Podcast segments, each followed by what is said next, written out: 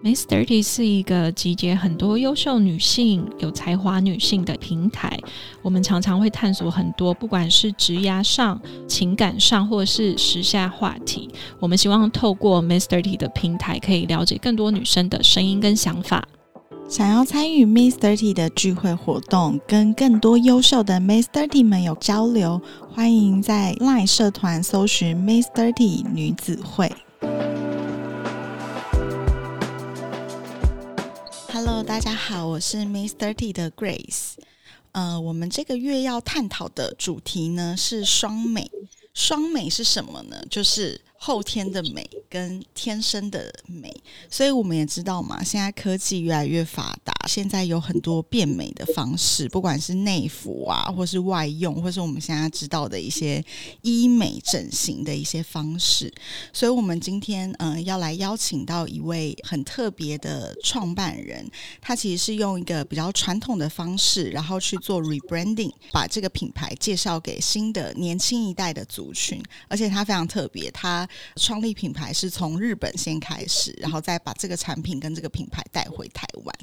我们欢迎 Day Lily 的主理人 Ari。Hi Ari。嗨，你好，Grace。Ari 超级可爱的。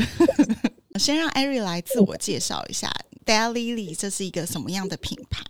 嗯。好，我先稍微自我介绍一下，我是 Daily 里的共同创办人兼 COO 这样。嗯，在 Daily 里现在主要负责就是一些商品的开发，然后跟一些日本的卖场的开发，跟一些比较关于人才开发的事情这样。嗯嗯嗯，Daily 现在在日本就是有五间店铺，然后在东京有三间，在大阪一间，然后在九州有一间，很努力的在把台湾的汉方带到日本来，希望可以介绍给日本的，就是年轻族群的女性。嗯，哎，你原本就是从事医疗相关产业吗？还是就是汉方你有所研究？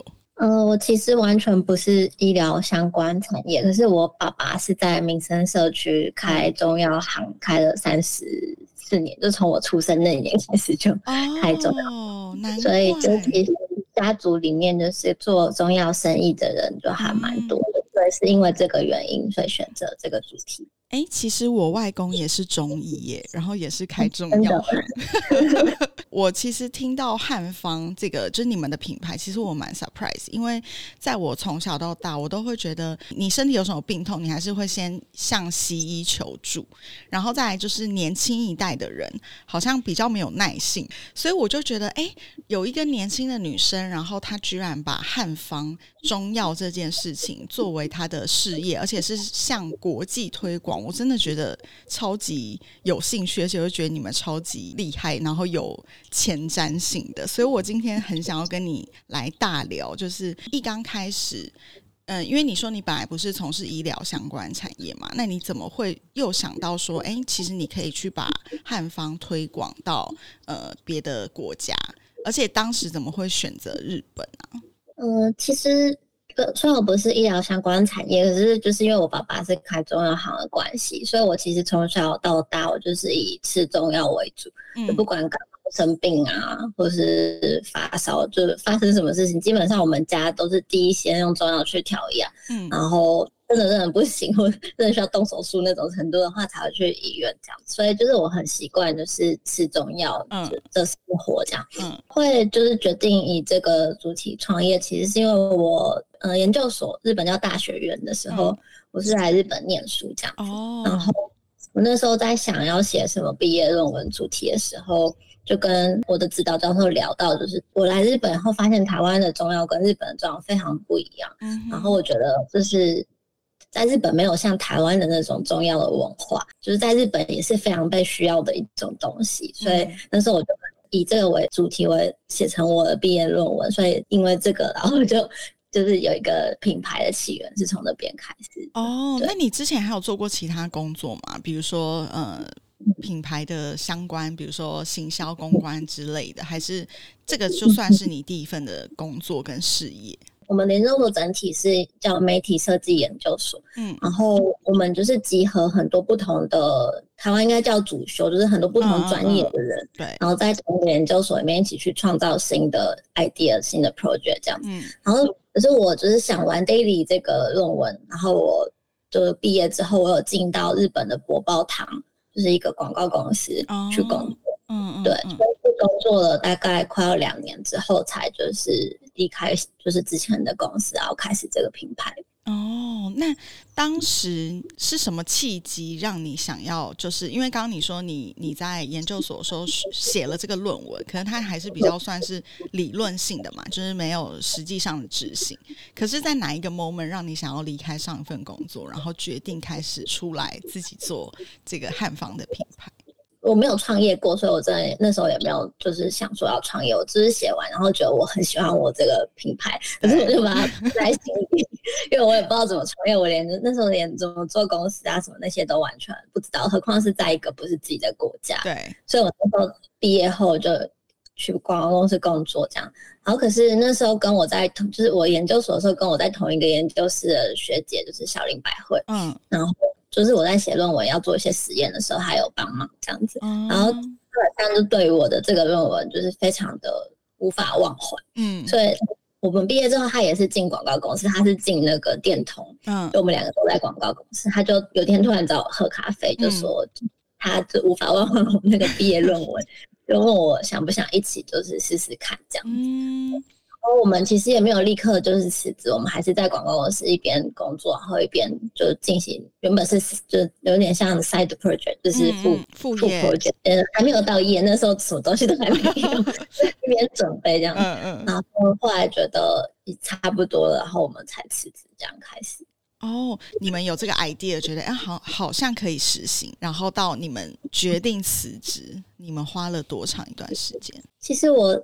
刚毕业，我还没进公司的时候，他就找我喝咖啡了。所以就是准备期间，其实是有快一一年多，然后我们才决定辞职这样子。那你们当时在决定？要做这个品牌的时候，为什么会是以日本为出发点？因为就我来说好了，我如果今天要创业，我会选择让我自己比较有安全感的地方，不管是语言啊，或或是文化。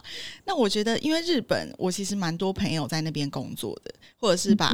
呃，那边的品牌代理回台湾，然后他们给我的共同的一个 comment 都是说，啊，超级难搞。他的难搞不是说，呃，日本人个性很机车，是他们非常的谨慎，然后他们做什么事情都要再三的确认，然后可能小小的呃 project，他们可能要从最上级，然后过。就是一路的这样过下来，所以时间就会耗时非常久。所以我很好奇，为什么当时你们就决定哦，先以日本为出发？因为其实就是我们那时候毕业之后，然后跟我一起合作那个小林百惠，他也是日本人，嗯，然后我那时候也是拿工作签证在日本工作，所以开始我们讲说要从哪里开始的时候。其实可能很多人没有注意到，是我们一开始的第一间店铺是在台湾。可是我们开在台湾的目的，其实也不是要做台湾人的生意，我们就是想要把东西带到日本来。所以，我们是就是呃，跟日本人说我们在台湾还是有个据点，然后我们的我们的源、我们的根是在台湾。所以那时候在台一号店之后，还是把就是整个品牌就是带到日本这样子。然后可能我自己的个性跟日本人比较像，我没有到像他们那么谨慎，可是我是。我的内心是比较喜欢谨慎的东西，嗯，就是严谨一点这样子。对我还是有在跟台湾人工作，然后我反而会不习惯台湾那种很自太自由的感觉。哦，一开始新进社员进去一个公司的时候，就是上司长辈就会跟你们说，就是你们现在拿的每一笔钱都是。我们这些前辈怎么样？怎么样做什么事？做什么事？做了几个小时？这个事情赚来的，所以你们要好好珍惜。现在第一年可以就是学习的过程，就让你知道，就是这个工作不是说你可以就在里面打混也可以拿得到钱，就是这些钱都是大家赚来的。所以就是日本他们是很谨慎的在对待每一件工作，我觉得。然后可能台湾人就。会觉得他们太谨慎，就是一种我我觉得有点像是文化差异。可是因为我自己个性比较适合日本这边，所以我是觉得我活得蛮快乐。哦，真的哦。那我想问你，就算呃，我觉得你的个性可能很适合跟他们工作啊，或是理念很相同。可是，在日本做品牌这件事情，有没有遇过真的一些困难呢？不管今天是文化上的冲击，或者是品牌面的，嗯。其实我觉得在沟通上面那些都还好，然后可是我们做了几年下来，发现的一个问题就是，其实我们台湾人觉得很好的东西，嗯，然后对日本人来讲会是一个很未知的东西，哦，就是陌生，是不是？对，所以你必须要去跟他们讲，可是跟他们讲，他们的根里面又没有那个东西，所以他们能不能接受又是另外一回事。可是基本上应该就是不能接受。我举个例子，可能就像珍珠粉，嗯嗯，这种汉粉，对，台湾人从小到大就听妈妈说珍珠粉很好，对皮肤很好，对，喝了就会变变变漂亮，嗯，所以台湾人很很容易接受，就是哦。这个饮饮品没有珍珠粉，那我喝一下好了。嗯，这个珍珠粉的药丸我吃了，我会我就可以美白然后结婚之前可能可以吃一个几个月这样，大家会有这种很自然的想法。嗯嗯。可是像这种打在日本人他们是没有，他们觉得你刚刚把珍珠磨成粉。哦，就他们不知道这个是什么好东西。他们没有吃过珍珠粉，所以就是。你跟他说哦，这是珍珠粉，就是你把珍珠磨成粉，然后里面有什么物质什么物质，然后你吃了以后你皮肤会变好。他们就是听了还是不飒飒，他们就听不懂。这个之前日本人是吃中药的嘛？他们对中药的认知到底有多少啊？比如说女生月经前后的那个四物饮啊，或者是甚至坐月子，就是日本有这个 concept 吗？还是完全没有？他们的就是街头上面还是会有一些很旧的中药店，就跟台湾一样，就差不多那种，就是传统看黑的那种 中药店。然后那个里面你走进去，你还是可以抓药喝，这样这这种煎的中药。嗯，对。然后再就是他们从我现在没有办法非常讲确切是哪一年，就是有一年开始，然后就是他们把中医西有点合并了，就是你去。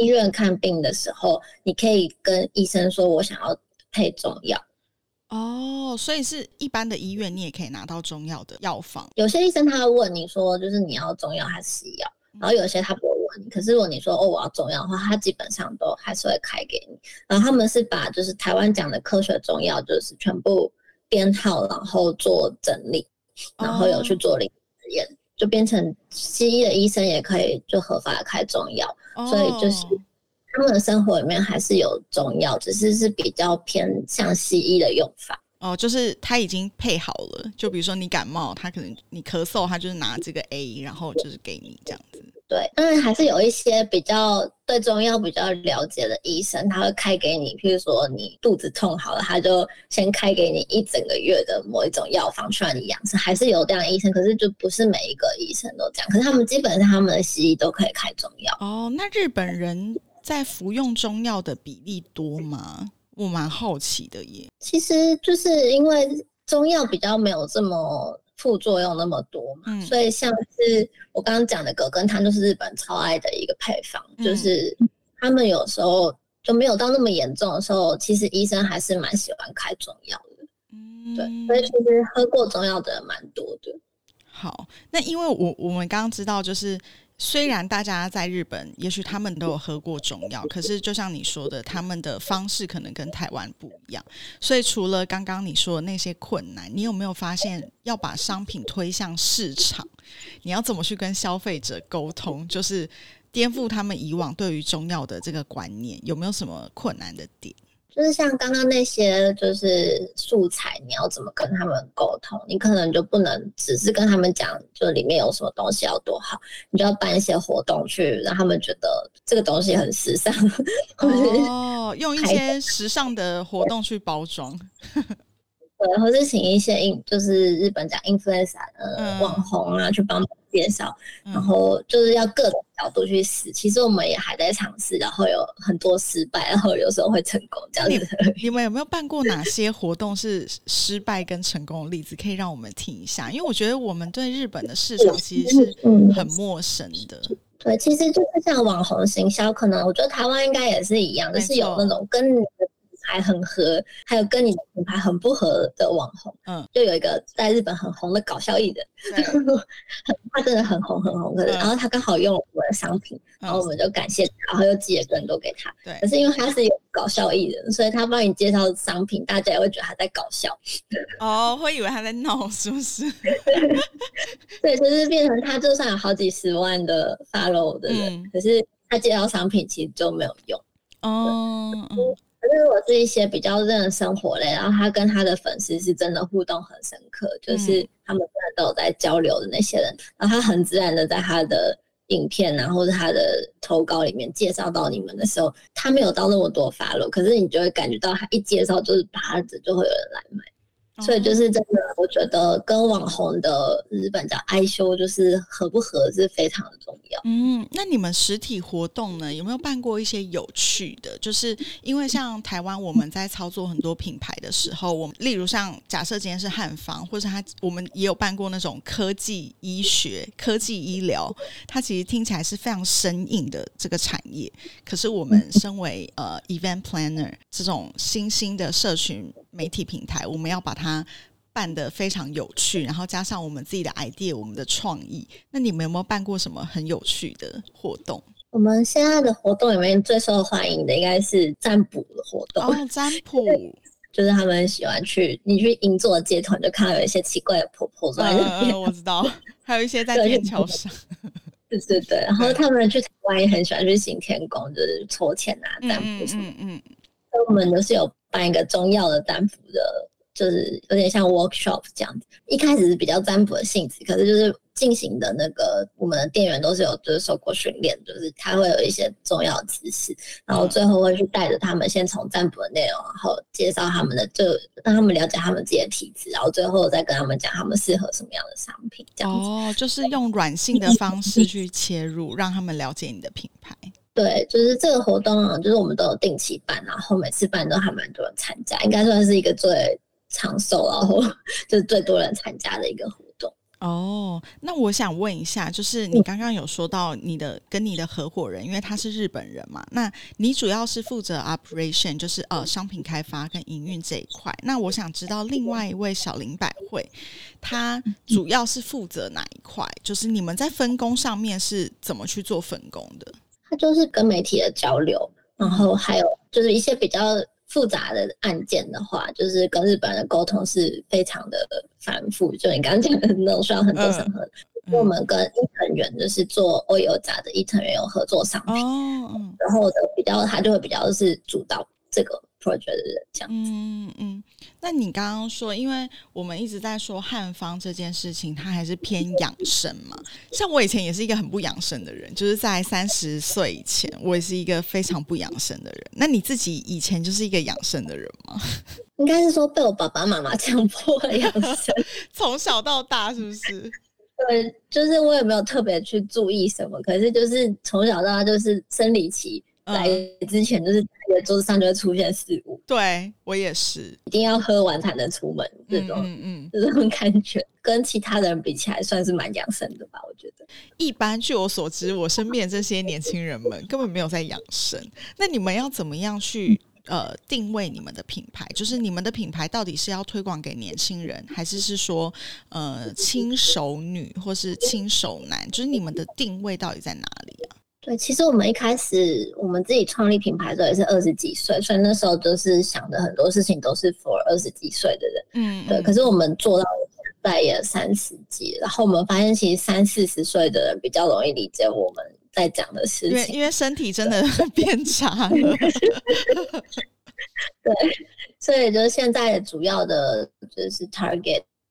还是三三十四十岁的女生这样，嗯，因为以往我们呃对于中药跟中药行的这个印象都是非常传统的，比如说它可能都是有点时代感啊，然后很复古啊。那我想知道你要怎么样用呃传统的中药汉方重新的去做 rebranding，或是用你自己的方式在设计跟店面的发想的概念是来自于哪里？嗯，其实因为我们公司里面有一个 art director，就是艺术总监，对，然后他是日本人，然后他一开始跟我们合作的时候，他连台湾都还没有去过。可是我们就是跟他讲我们想要做的品牌的，我们那时候是用就是叙述的方式跟他讲我们想要做这样的品牌。嗯，然后因为他对台湾的印象没有像台湾的人这么深刻，对，所以他那时候设计出来的东西，就是他有大概做一下功课，可是没有到这么的深入了解。可是我觉得反而是一件好事。嗯，然后所以他设计出来的东西就是有。非常淡的一点台湾的感觉，可是就大部分又是他自己就是累积下来的，就是在日本的这些设计的知识，所以就是我们一开始的产品出来就很不像中药，可是又是中药，那还蛮特别的。对，因为我在看你们的 IG，其实呃，第一个我一看到的时候，我不会觉得他在卖的是汉方跟中药。我一看就哦，我以为是一个什么伴手礼啊，或者什么甜点之类的。就是它它的风格是很呃吸眼球的，然后再来是你你仔细看之后，它还是有融入一些呃比较复古一点点的元素，或是它用的色块等等的，就是还是有融合一些复古，可是又有点新潮，所以我觉得它还蛮符合现代，保有一点点。复古的元素，可是是用新的方式跟新的呈现手法，所以在包装上面，我自己是觉得，哎，我我看到的时候，我就是蛮 surprise，不管是你们整个品牌设计的 CI 之类的，我就觉得，哦，它好像颠覆了我对汉方在做行销、在做公关的一个不同的角度，这样子。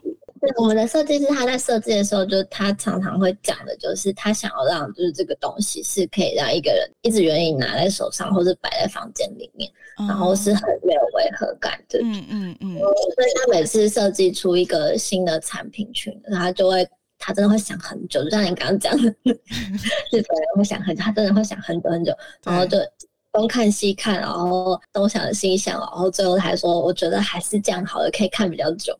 对，所以就是我们的商品设计没有像，就是有一些品牌可能完全放入汉方元素了。对对对。可是就是你放在房间里面，你放一两一年、两年、三年，你都不会觉得它突兀。嗯嗯嗯。我们就是那时候，就是我们在设计商品的时候，就一直。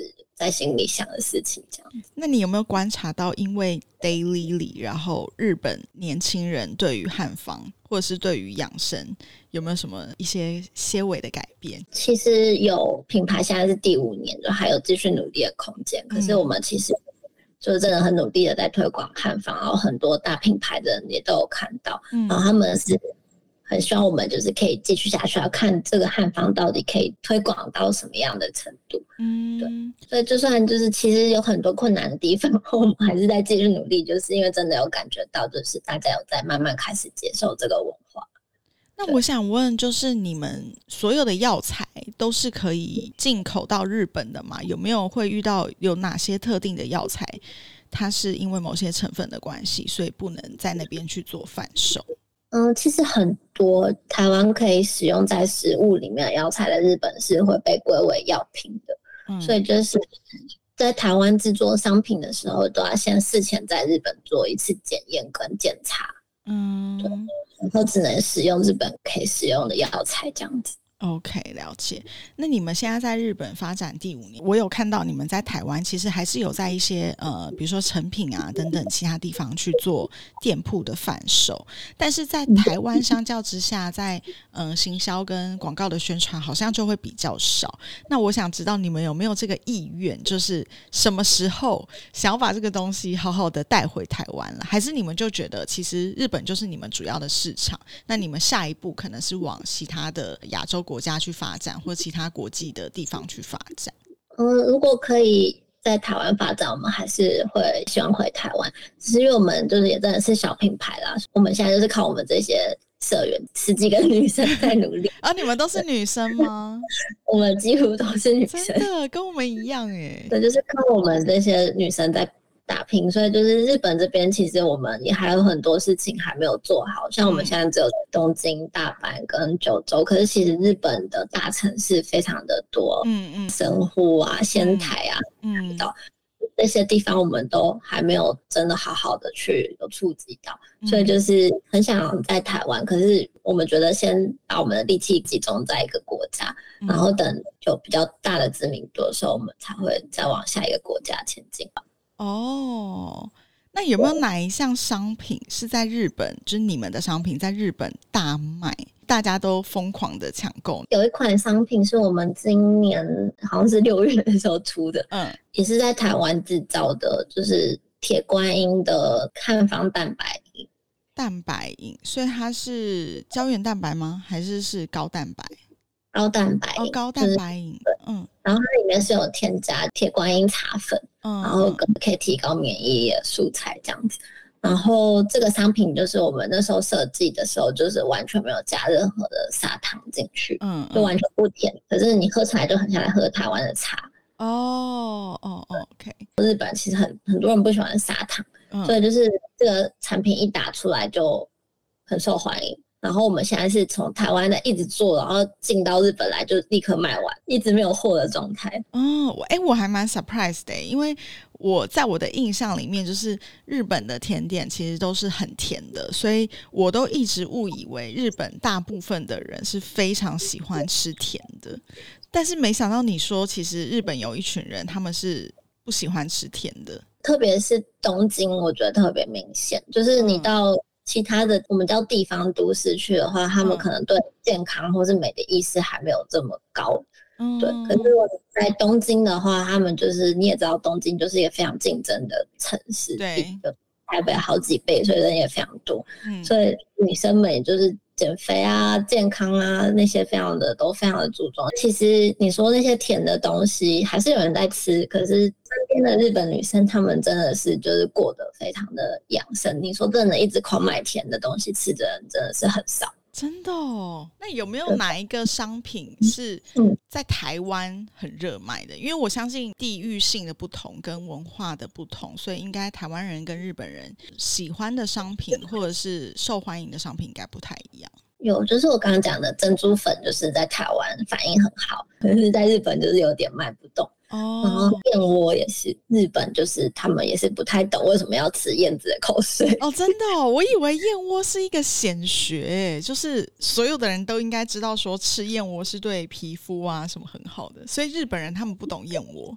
还是有燕窝的商品，可是真的还蛮少的，没有像台湾这么多，蛮特别的。那之后你们还有没有要推出什么新的商品？可以稍稍来透露给我们知道一下。刚刚的蛋白饮，我们其实也是实验性的，先推出一款，然后现在就是真的反应很好，所以可能之后会再多出一些不同的功能功效啊。然后台湾茶有很多不同的种类，所以这边可能会想要好好的发展，是最可能最。